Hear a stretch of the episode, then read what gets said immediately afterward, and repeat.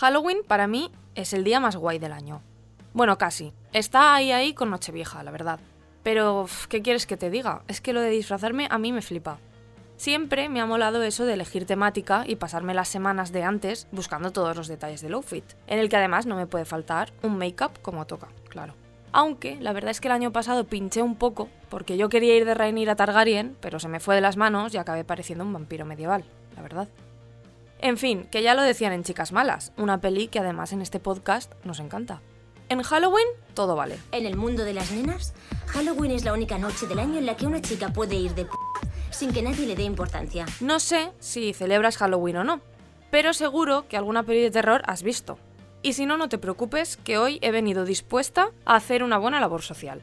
Ahondar en traumas cinéfilos para prepararte para la noche más terrorífica del año.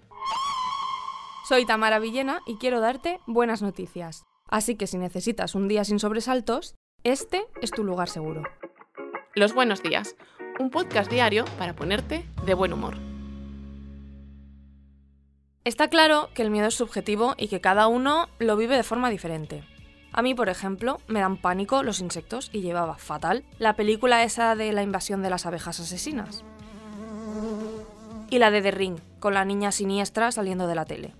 A otros pues les aterrorizan los fantasmas, no sé. Si eres de los que no solo no lo pasan mal, sino que disfrutan de este género y sospechas que algo no va bien contigo, don't worry, porque la buena noticia es que te traigo la respuesta de la psicología a por qué las películas de terror nos dan miedo o no. Resulta que hay algo llamado neurobiología del miedo, según explicó el psicólogo Alberto Soler durante una conferencia impartida en Madrid con motivo del reciente estreno del Exorcista, creyente, que ya os anunciamos por aquí. Según el experto, todos los seres humanos compartimos una serie de mecanismos cerebrales que se activan tanto ante una amenaza real como percibida. Por ejemplo, pues tú con cuatro años viendo a Scar en El Rey León. Soler explicó que las películas de terror serían la evolución más reciente de ese sistema de defensa que siempre ha estado ahí. Pero ¿por qué a unos les divierten y a otros les espantan las películas de miedo? Pues, según el psicólogo, porque los fans del género de terror son gente predispuesta psicológicamente a la búsqueda de emociones fuertes, mientras que a los que les da pánico pueden tener más agudizada su tendencia a la empatía. A mí me cuadra, la verdad. Pero hoy la ocasión lo merece, y ya te he dicho que venía dispuesta a prepararte para la noche más dark del año. Así que vamos a hacer un repaso sin spoilers por algunas escenas icónicas del cine de terror, esas que siguen dando mucho miedo pasen los años que pasen. Vamos, que puedes verlas con 40 tacos y tener que encender la luz después para ir al baño. Y ya te adelanto que no vamos a hablar de psicosis ni del resplandor, que ya sabes que aquí no somos tan obvios. Además, son perfectas para recrear si necesitas inspiración para un disfraz o algo, que lo de Harley Quinn y el Joker mm, ya está muy pasado, ¿eh?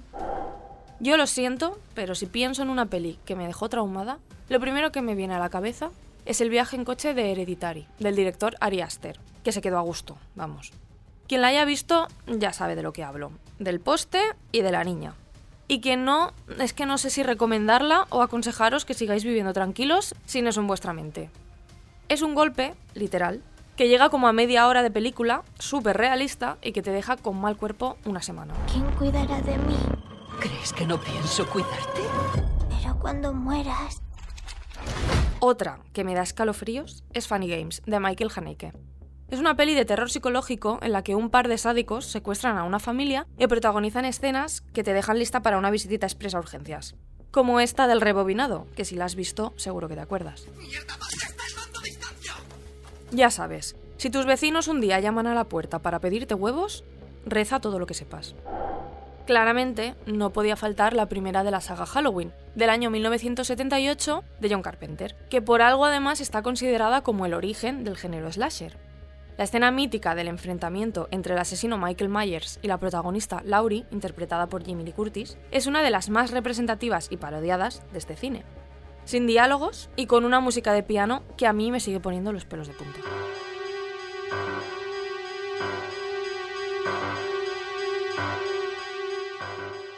Una que desató bastante locura hasta años después de su estreno, en 1999, fue el proyecto de La Bruja de Blair, de Eduardo Sánchez y Daniel Myrick, en la que tres cineastas intentan grabar un documental sobre una bruja y desaparece. Siento tanto, tanto todo lo ocurrido. Y yo he tenido la culpa. Porque era mi proyecto. Se convirtió en una peli clave del found footage, o metraje encontrado, vamos. Un subgénero del cine de terror que no puede faltar en Halloween. Grabaron tres posibles finales, y definitivamente yo creo que se quedaron con el más efectivo, porque el ataque por la espalda de la última escena es que te deja muerta. Exactamente a las 10 en punto de la mañana, en un tranquilo pueblo de la costa, sucedió algo. La primera versión del Pueblo de los Malditos del director Wolf Rilla es de 1960, pero no te creas que ha envejecido nada mal, ¿eh? En 1995, John Carpenter adapta de nuevo esta historia, que surge de la novela Los cuclillos de Midwich, con Christopher Reeve, el primer Superman, de protagonista. Todos los habitantes de una localidad se quedan inconscientes durante unas horas y cuando despiertan, varias mujeres están embarazadas. Dan a luz al mismo tiempo a nueve niños robísimos que dan muy mal rollo y que llevan unos pelucones que dan más miedo aún. Van cargándose a la gente poco a poco y la verdad es que tienen muchas escenas que dan cosita, aunque yo me quedo con la del conserje. Y oye, es un disfraz genial para Halloween. De nada.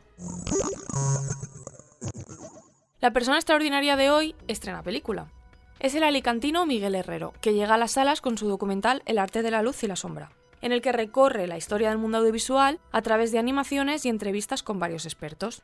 Es una producción que los más cinéfilos deberían apuntarse en su lista de visionados. Ahí lo dejo. Que todo aquello que había de tecnología y de espectáculo visual anterior al cine tenía como finalidad, finalidad llegar al cine. Y es que Herrero, además de director, productor y escritor, es un reconocido experto sobre los orígenes del cine y del audiovisual.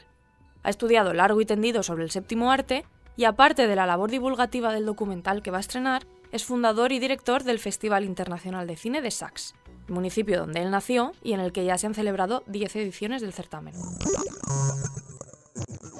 Además del arte de la luz y la sombra, te cuento otras pelis que llegan este viernes 3 de octubre a las salas, que aunque sea Halloween no solo hay cosas de miedo. Una de las que se estrenan es Juniper, de Matthew Saville, en la que un adolescente rebelde se ve obligado a salir del internado e irse a vivir con su abuela para cuidarla. Ella la verdad es que no es muy simpática y además le da la bebida. Pero la relación va mejorando poco a poco y el protagonista empieza a entender muchas cosas de su familia. Necesitaré que me ayudes a moverla. Que le hagas compañía. Créeme, esto es más humillante para mí que para ti. Otro documental que puedes ir a ver es Retratos Fantasmas, del brasileño Clever Mendoza, sobre su ciudad natal, Recife. Muestra un recorrido histórico a través de los cines que alguna vez él frecuentó y a partir de su propio material de archivo personal. E você trabalha com o quê? Eu trabalho com cinema. Cinema? Ah. Y para los más peques llega Bill Kawai y el asalto al museo. Un pequeño inventor que salta a un universo paralelo con una de sus creaciones y donde luego tendrá que encontrar a un misterioso hombre que roba el preciado bastón de oro del Museo de la Ciudad. Mañana más buenas noticias. Bye.